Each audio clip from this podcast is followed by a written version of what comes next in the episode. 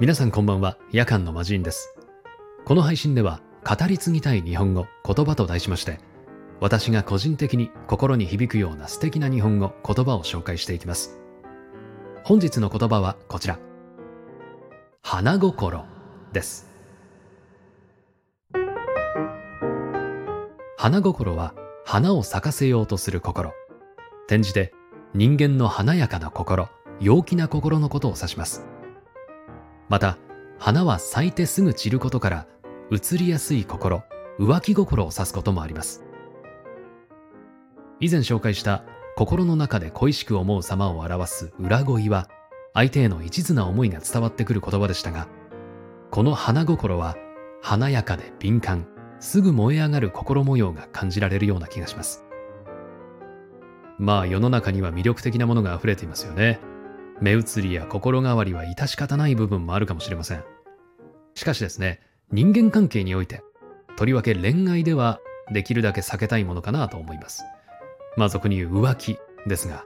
私も経験がありまして、した方ではなくされた方です。心の真ん中がえぐられると言いますか、息ができなくなるくらいの怒りと悲しみで胸がいっぱいになってしまう。もう思い出すだけでもゾッとしてしまいますが。まあ今でこそ笑い話なんですが、その時は私から問いただして発覚したんですけれども、よくどうやって気づいたの？なんて言われます。まあ、個人的にですね、こんなことがあったら結構な浮気フラグだな、みたいなことがありまして、それは口癖です。私の経験上、あ、この人いいかも、と思った相手が現れると、その人と親密になっていく過程で、人って相手の特徴的な話し方やフレーズを自然と自分でも使ってしまうものだと思っています。もちろんですね、好意を抱くといっても、友人や先輩、上司などいろいろな相手がいますので一概には言えませんが、特に恋愛関係においては当てはまると思っています。お付き合いをしていて、急に相手が違和感のある特徴的なフレーズ、言葉を発し始めたら、おや？と私は思ってですね、しかもその勘が当たってしまったという経験があります。当時、社内恋愛をしていた彼女がですね、何気ない会話の中で承知という言葉を使い始めたんです。私は普段の会話であまり使わない言葉でしたし、ましてや彼女の口から一度も聞いたことない言葉でしたので、違和感を覚えました。心の隅でモヤモヤしていたんですが、その謎が解けるきっかけは突然やってきます。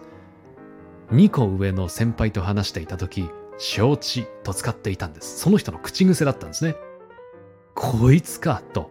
点と点が繋がってピーンときました。彼女はその先輩のことを尊敬していると聞いていましたし、差しで何度も飲みに行っていたんです。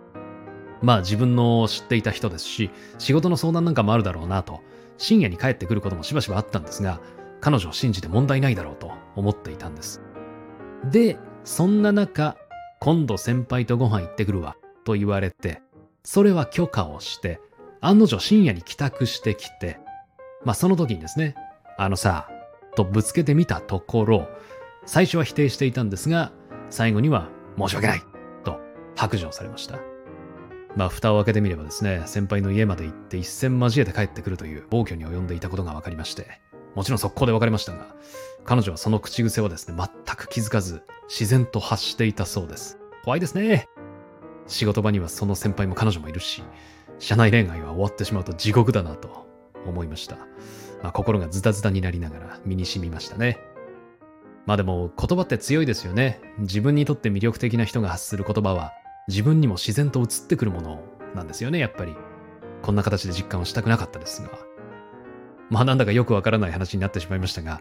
ポジティブに捉えれば、移ろいやすいということは好奇心でいろいろなものに興味を持てる器用さみたいなものがあると思いますが、人間関係や恋愛においては、その関わりの中でもしかしたら傷つく人もいるかもしれないと思うと、より自分の思いに責任を持ってアクションできるかなと思います。華やか、陽気さだけではなく、ひたむきさ、優しさ、一途な心を持って大切な人を大事にしていきたいと、私は経験上、心底思います。ということで、本日お届けした言葉は、花心でした。皆さんの言葉が豊かになりますように、そして誰かの心に届きますように。それではまた次回お会いしましょう。夜間の魔人でした。